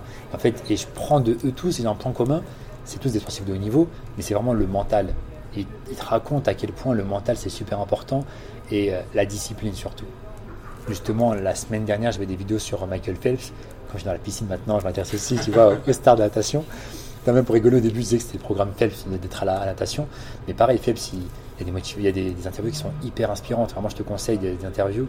Et il te raconte la, discipline. Il te dit, il y, a, il y a, des jours et des jours. pendant six ans, il, était il a dit j'étais dans l'eau tous les jours à Noël. Tu vois celle-là Voilà. Il n'a pas loupé un seul entraînement pendant 6 ans. Il a, dit à Noël dans l'eau, anniversaire dans l'eau, Thanksgiving dans l'eau, week-end dans l'eau. Il a des vidéos, le mec, piscine extérieure, il fait nuit, il est tout seul, il nage. Alors après, il me dit par contre, je peux t'assurer qu'il y a des centaines de matins, au réveil, je voulais pas sortir de mon lit. Mais c'est pas, j'ai pas la motivation. La différence entre les bons et les très bons, c'est ça, c'est la discipline. Donc ouais, Phelps, il est hyper inspirant à ce niveau-là. Mais tous ceux que je t'ai cités auparavant, leur, euh, point commun, c'est la discipline. Tu vois, je te disais, euh, je rentre le soir, 20h30, flemme. Il y a des jours, il y a des matins. Dimanche dernier, par exemple, je devais faire au moins deux heures. La veille de soir, j'étais avec des potes. Il était minuit. J'aurais dit, bon les gars, faut que je rentre parce que demain matin, faut que je m'entraîne. Je vais faire au moins deux heures. T'as un ouf. Comme ça, il comme d'hab. J'ai dit, ouais, j'ai la flemme. J'ai la flemme de le faire. Le matin, je me réveille. Je me dis, oh, flemme. J'y allais pas, je vais juste 15 bords. Allez, juste 10. Là, je fais, non, je peux pas. Je peux pas. J'ai pas envie de le faire. Je peux pas. Je peux pas ne pas le faire. Donc, je me suis forcé et j'ai fait mes deux heures. Parce que c'est la discipline. La motivation, tu l'as très souvent. Il y a des jours où tu l'as pas. Toi, je pense que tu sais très bien, c'est pareil. T'es pas motivé, mais la discipline, c'est ça le plus dur à mettre en place. Bah, moi, c'était au mois de mai. J'ai eu deux mariages. Donc, euh, Je me suis dit ça va être compliqué, comment je vais faire pour m'entraîner. Il y en a un qui était en semaine, ça allait. Le deuxième c'était le week-end. Et moi ma sortie longue c'est le samedi. Et qu'est-ce qui s'est passé? Bah, Le samedi après-midi, on va à la mairie, tout ça. Et bah, samedi matin, premier levé, et je vais courir pendant deux heures pendant que les autres ils sont encore en train de dormir, on prend le brunch et, voilà quoi. Ah, voilà, tu es obligé, tu obligé. Mais après, tu vois, ça te force à t'organiser et justement à pas non plus, euh, à pas non plus euh, trop empiéter sur ta vie perso. par exemple, je sais que le samedi matin ou dimanche matin quand je vais courir, je vais vraiment le plus tôt possible. Comme ça, après ma journée, elle commence tranquille et je suis pas impacté, je peux sortir et il n'y a pas de problème. Mais ouais, la clé vraiment, c'est la discipline. Qu'est-ce qui te motive? C'est quoi tes, euh, tes drivers au quotidien? Pour la course à pied seulement? J'en ai plusieurs, vraiment, c'est juste d'être euh, la meilleure version de moi-même euh, année après année. Tout à l'heure, je te disais, là, je suis content parce que j'ai atteint des, objectifs cette année et euh, j'en ai encore d'autres pour l'année à venir. Mais là, je pense vraiment que je suis sur une belle, une belle période. Là, c'est ma meilleure saison en termes de chrono, en termes de bien-être. Vraiment, j'ai mis en place un bon mode de vie, j'arrive à tenir, je suis très content. Et l'année prochaine, je vais passer un cap. Je pense passer en club, tu vois, du coup, euh, je sais que c'est ce qui manque pour vraiment passer un gros, gros cap. Le cap des 2,30. C'est ça, tu vois, même le Sub 10, je pense même. Euh, je pense qu'en étant en club, le 1-11 au, marathon, au, Sommet de Paris en mars 2024, je pense que je peux le faire si je suis en club. Parce qu'en club, tu auras d'entraînement plus cadré, c'est mieux. Et je pense que c'est ce qui me manque. C'est ce qui me manque. Donc là, tu vois, année après année, j'ai des objectifs euh, chiffrés dans ma tête comme tu tout à l'heure, la fameuse bucket list, là, depuis, que, depuis maintenant presque 7-8 ans, j'en ai une. Donc voilà, il y a des objectifs d'être à chaque fois, bah, d'apprendre, d'améliorer, tu fais des erreurs euh, à tous les niveaux. Hein. D'apprendre, bah, là, je fais une erreur. Ok, qu'est-ce que j'aurais dû faire? J'aurais dû faire ça, ok, d'accord. Donc tu mets en place des nouveaux, euh, une nouvelle façon de faire, des nouveaux entraînements, même, même dans la, vie perso, même au travail ou autre, euh, tu apprends à chaque fois. Ouais. Toi, c'est quoi tes piliers qui te permettent d'avancer dans les moments de doute? Le, le mental et il y a eu des, moments, je te disais pendant deux ans, j'étais un peu moins dans, la course à pied parce que c'était un peu compliqué et tout, j'ai moins de motivation. Mais aujourd'hui, en fait, la, course à pied, même le sport en général, si j'ai un coup de moins, de moins bien, je sais que je mets mes baskets ou maintenant je vais nager, mais je mets mes baskets, je vais courir. Donc vraiment, mon pilier, vraiment, c'est la, course à pied, c'est vraiment mon pilier. Après, évidemment, il y a aussi la famille. La famille, les amis, pour moi, en fait, c'est en fait, eux le pilier en vrai. C'est eux le pilier parce que, tu vois, par exemple, là, cette année, euh, j'ai mes amis qui sont venus me voir à, des courses, me supporter. Et vraiment, ça m'a fait très très plaisir. Tu te dis, mais attends, on est un dimanche matin, c'est sacré pour tout le monde. C'est des fois le seul jour où les gens font une grasse mat. Tu te dis, mais là, eux, ils se sont levés à 8 h pour moi. À 7 h j'ai mon pote qui sont venus là au, au sommet de Paris. Il me dit, vas-y, on, vient de voir. Je dis, ah les gars, mais là, moi, je pars de bonne heure, je pars à 7 h Mais si vous voulez, venez après, ou mais c'est pas grave, t'inquiète. Ah, on est là, on est là, on est là. Et c'était devant chez moi à 7 h du matin. Je dis, ah ouais. Et vraiment, je me dis, putain, le fait que les mecs ils, se réveillent, ils viennent pour moi, mes amis là aussi qui étaient venus me voir à ma course à, Paris, vraiment ça, ça fait plaisir. Donc en vrai, quand tu as un entourage qui te supporte, vraiment, c'est, pour moi c'est ça le pilier en vrai. C'est ça le pilier, même là pour l'ultramarin, j'ai plein de personnes qui m'envoient des messages pour me dire ah, dommage c'est loin, si on serait venu, mais t'inquiète, je vais te suivre avec le suivi en live et tout. Donc le fait d'avoir beaucoup de soutien des proches et de la famille qui viennent te voir, vraiment ça, ça, fait plaisir et ça, ça motive, ça donne de la force. Tu vois, quand là, tu es sur une course, tu as du mal, tu sais qu'à l'arrivée, il y a un tel qui t'attend ou un tel ou un tel qui veut aussi avoir ton résultat, et qui, est chez lui mais qui te suit en direct, il y en a un qui a fait le déplacement qui est sur place, ça motive. Donc vraiment l'entourage c'est très très très très important. Et euh, comment tu trouves ton équilibre? L'équilibre vie perso vie pro? Ouais. Non, c'est l'organisation. L'organisation, le fait de. Mais j'arrive aujourd'hui à, faire ma passion, à, m'entraîner, à, courir quatre fois dans la semaine, aller à, la, piscine au moins une fois dans la semaine, faire un peu de renfort, etc. Mais et en même temps, j'ai quand même le temps de, sortir et, je sors beaucoup parce que j'aime beaucoup aussi euh, être dehors, me balader, etc. Donc euh, c'est juste l'organisation et mettre en place une routine où, euh, comme on dit tout à l'heure, tu mets le sport le matin. Si tu arrives à trouver la motivation de te lever de bonne heure et de faire le sport le matin, tu as une très bonne routine et tu as un, parfait équilibre vie perso, vie pro. Et je pense que je peux encore l'améliorer si vraiment je suis encore plus motivé à courir encore plus tôt. Et je pense que je pourrais encore même avoir encore un meilleur équilibre. Ok. Comment tu progresses Avec le temps, avec l'entraînement. Et tu vois, on, a un sport qui est, bien à ce niveau-là, c'est qu'on a le chrono. Donc on voit la, progression vraiment, on la voit très très bien. On la voit très très bien et bah, la progression avec le temps, avec le temps tout simplement. Tout à l'heure on parlait des chronos sur semi, j'étais à une 15, une 14, une 13. L'entraînement et le mental, le mental, l'entourage. Tu vois, les chronos que j'ai fait, notamment à Nice, y avait mes deux, euh, deux amis à moi qui étaient avec moi, qui m'ont supporté, qui étaient présents euh, sur la course et qui ont eu des beaux mots aussi euh, avant la course. J'étais en train de me dire, bon, allez, peut-être une h 14 ce serait sympa. Mais je dis, non, non, tu as dit une, 13. Et ils m'ont un peu secoué et ils, ont, ils ont trouvé les bons mots, ils m'ont motivé à me dire, non, non, tu peux faire 1h13. Et ils étaient là sur la course, à plusieurs endroits du parcours, ils m'ont motivé, ils m'ont filmé. le fait qu'ils soient là, ça m'a donné aussi un petit coup de boost. Donc tu progresses aussi comme ça avec un entourage qui te tire vers le haut, qui te pousse à te dépasser. Tu m'as dit tout à l'heure que tu t'es déjà blessé Ouais, très peu. J'ai la chance à ce niveau-là, je me suis très peu blessé. Et je me suis blessé en 2015. Bah, tu vois, je te disais, j'ai fait marathon, marathon de Paris en, avril. J'en fais un autre euh, fin mai. J'ai déconné. J'ai déconné. D'ailleurs, j'ai été très dur celui-là. Après, je fais pas beaucoup de pauses. Je me reprends. Hein, et je me suis blessé à, la, cheville, je me rappelle. Et ça m'a mis un petit, un petit frein. Mais oui, les blessures, ça arrive. Mais ça m'arrive assez, assez rarement, pardon. J'ai de, de, la chance à ce niveau-là. Après, j'ai aussi un très bon ostéo, qui est un, de mes meilleurs potes qui sera là, bah, c'est à l'ultramarin, que je vois tous les trois mois. Donc la récup, justement, parce que c'est lié justement au fait de se blesser, c'est très important. Il faut savoir aussi faire un peu de repos, pas non plus courir toute l'année, euh, chaque jour, enfin chaque semaine. Il faut des semaines de repos. La piscine, bah, ça m'aide aussi un peu à récupérer parce que c'est un sport qui est porté. Quand tu nages, à l'eau un peu qui te masse, entre guillemets, voir l'ostéo, boire pas mal d'eau. Donc euh, oui, oui maintenant, vais aussi au, hammam au moins une fois, une fois, par mois. Donc la récup est aussi primordiale et le renfort. Si, si, tu mets en place une bonne récup, un peu de renfort, normalement tu es moins, beaucoup moins euh, sujet aux blessures. Ouais. Moi, euh, c'était, c'était l'an dernier après le marathon de Paris.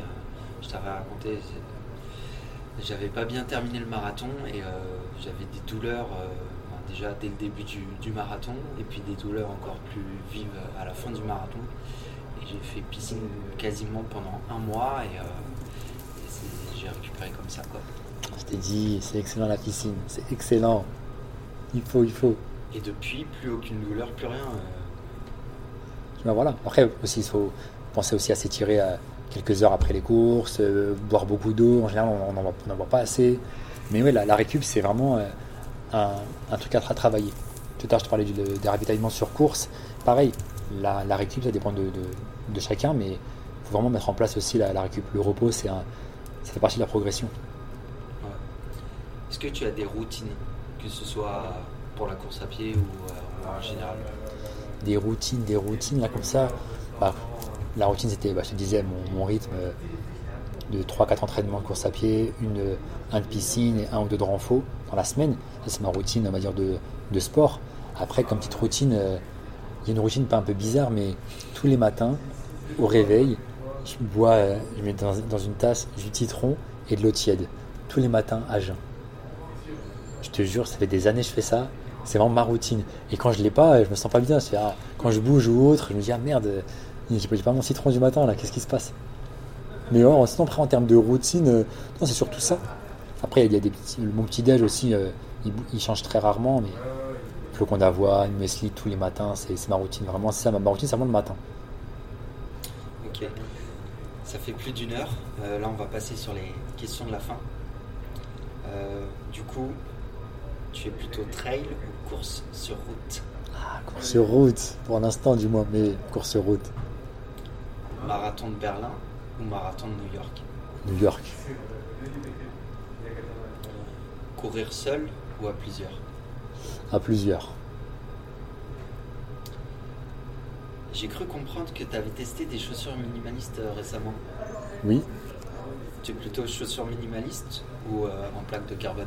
Ah là là là là, les carbone, ça y est, j'ai plutôt carbone en 2019. Depuis, ça y est. Mais carbone que pour les courses. Hein. À l'entraînement, de temps en temps, mais carbone, ça y est.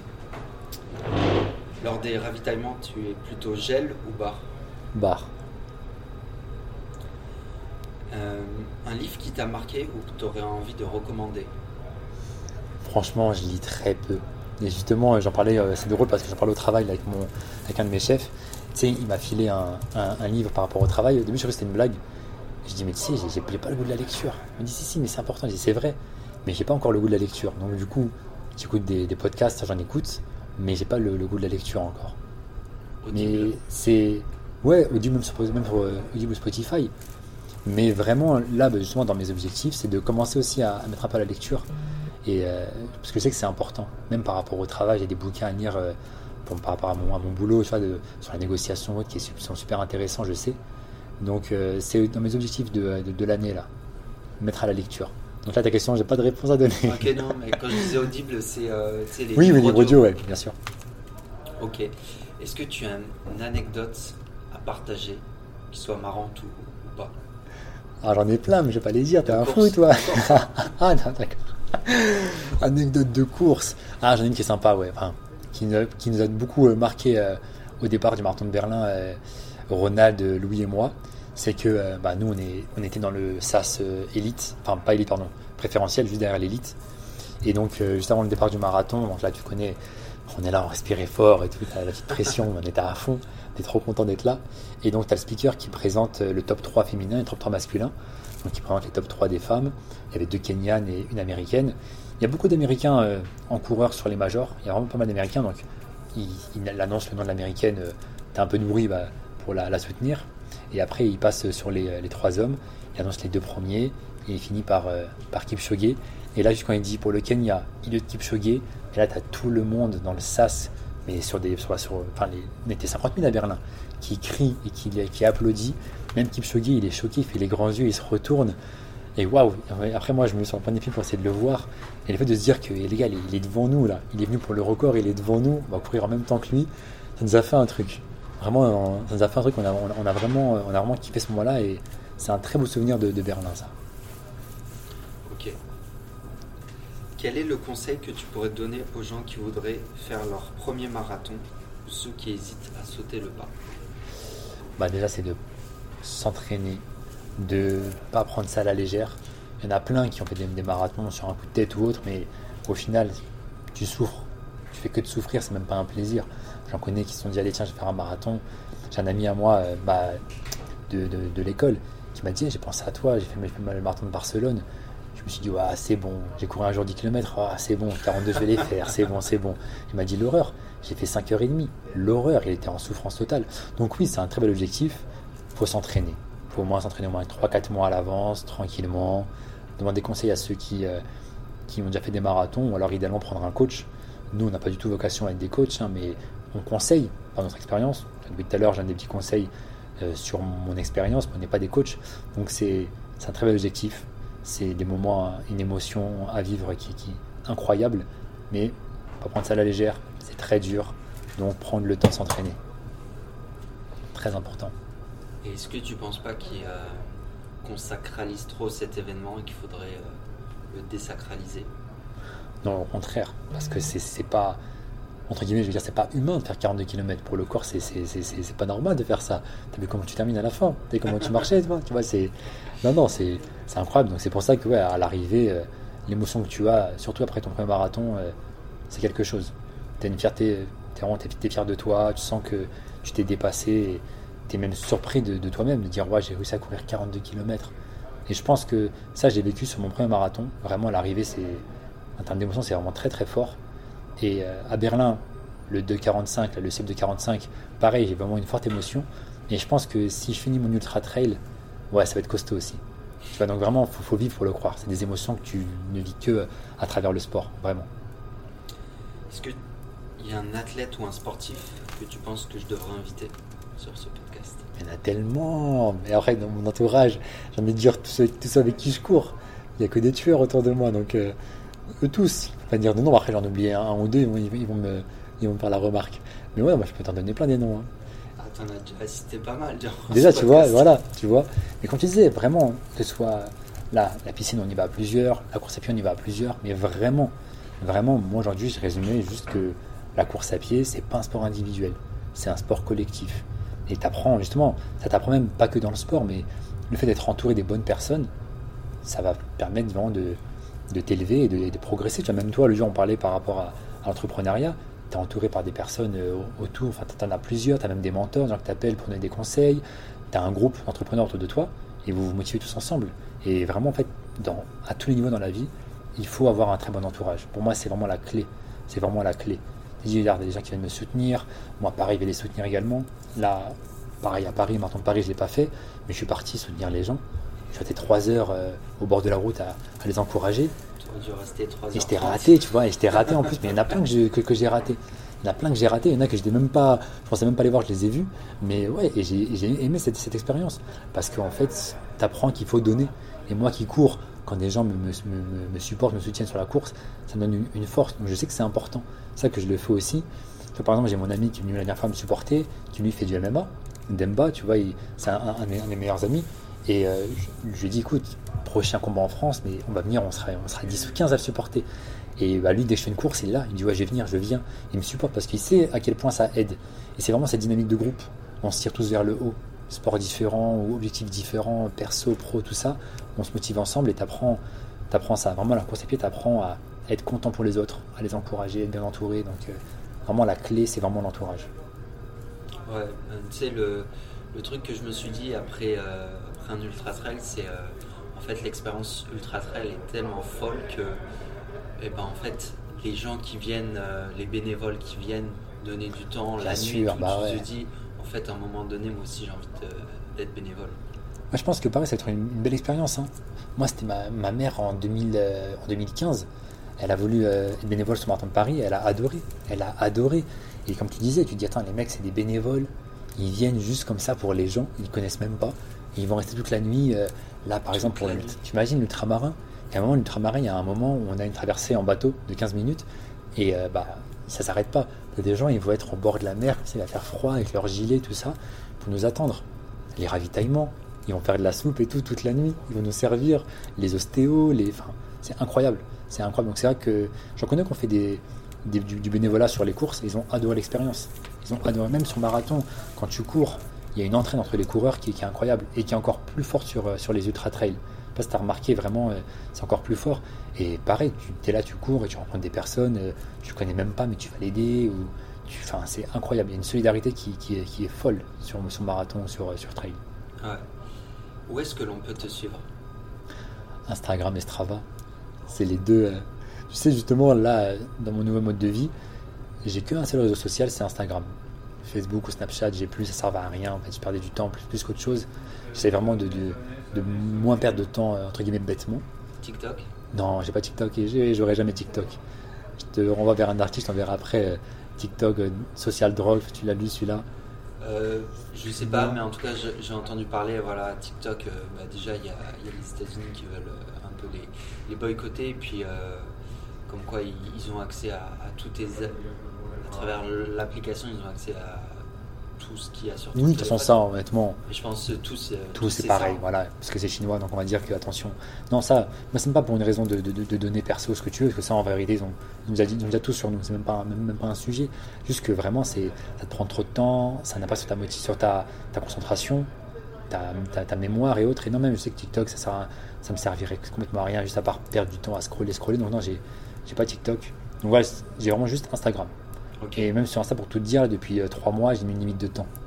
Pour vraiment me, forcer à pas perdre de temps euh, inutilement, à, juste scroller des, trucs qui sont pas vraiment utiles, tu vois. Donc le temps que je passe euh, sur mon téléphone, c'est bah, assez peu en final. Maintenant, j'essaie vraiment de, réduire au maximum. Ok, bah, je mettrai le, lien de, ton Instagram si les gens veulent te suivre, suivre tes aventures.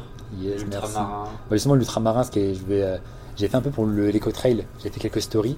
Et euh, les gens avaient vraiment, avaient vraiment kiffé, mon entourage me dire c'est bien, moi on a, un peu suivi. Bon là, je vais pas non plus faire un vlog, hein, c'est pas, pas l'idée, hein, je vais pas non plus être euh, avec une perche euh, à selfie et tout filmer. Mais ouais, l'ultramarin, je vais, déjà là je partage beaucoup parce que ça arrive. Et je partage beaucoup sur la, fin de la prépa et comment j'ai commencé à m'organiser aussi pour le ravitaillement. Là, je vais faire pas mal de partage. Et surtout le jour J, je vais aussi beaucoup partager le jour J. Donc tu pourras suivre cette aventure de, fou. ouais, et puis si jamais tu as envie de revenir pour nous raconter tout ton expérience Avec plaisir, j'espère euh, raconter avec la médaille autour, médaille autour du cou. Hein. Ah, j'espère, j'espère, j'espère. Celle-là, je peux dire que je vais, je, vais la, garder longtemps autour du cou. Hein. Ah, c'est sûr, certain, je vais dormir avec si je l'ai. Hein. Ah, je te remercie, euh, Samir, pour, euh, pour ton échange. Merci à toi. Temps, Merci pour beaucoup. le partage. C'était top. Et tu vois, ben, nous, ça fait ça fait plus de 10 ans qu'on se connaît, on s'est un peu perdu de vue et puis là on a repris contact. Ben, le fait que je monte ma boîte de ma marque de vêtements de sport, de running et puis le fait que tu cours beaucoup, comme ça ça te permet de tester les, les produits, les protos. Et, puis voilà. Et c'est vrai, on n'a même pas parlé de ça. Que, en fait, bah, on s'est rencontrés en école de co en première année, donc 2012-2013. Et après, on s'est un peu vu à, l'école, mais après, depuis, on s'est perdu de vue et on s'est retrouvés. Euh, quand j'ai vu, attends, mais c'est Vincent de l'école, là, il crée une marque de running. Mais non, attends, moi je cours. Et toi, mais attends, mais Samir, j'ai vu que tu courais. Ah bah ouais. Et de là, on, s'est, on a repris contact. Donc, ouais, tu vois, c'est, le sport, c'est incroyable. Ça crée des liens de fou. Ça crée des liens incroyables. Ah, j'espère que voilà, tu auras aimé ce, ce petit moment de. Yes, merci beaucoup. Merci, c'est trop, trop, long là pour que je rentre chez moi. Là. et puis, euh, bah, écoute, à bientôt euh, pour de nouvelles aventures. Merci beaucoup pour l'invitation et j'espère bah, avec grand plaisir de revenir et si tu veux, on parlera de l'ultramarin. Avec grand plaisir. Ça marche. Merci beaucoup, Vincent. À plus tard. Ciao. Si cet épisode t'a plu, n'hésite pas à laisser un avis sur Apple Podcast ou sinon à laisser 5 étoiles sur Spotify. C'est les deux endroits où on peut laisser des avis ou euh, des étoiles pour indiquer que ça nous a plu ou pas. Et comme j'en suis à mes premiers épisodes de podcast, tout retour est constructif, donc n'hésite pas à donner ton avis. Euh, ça me fera toujours plaisir et puis ça m'aidera à progresser.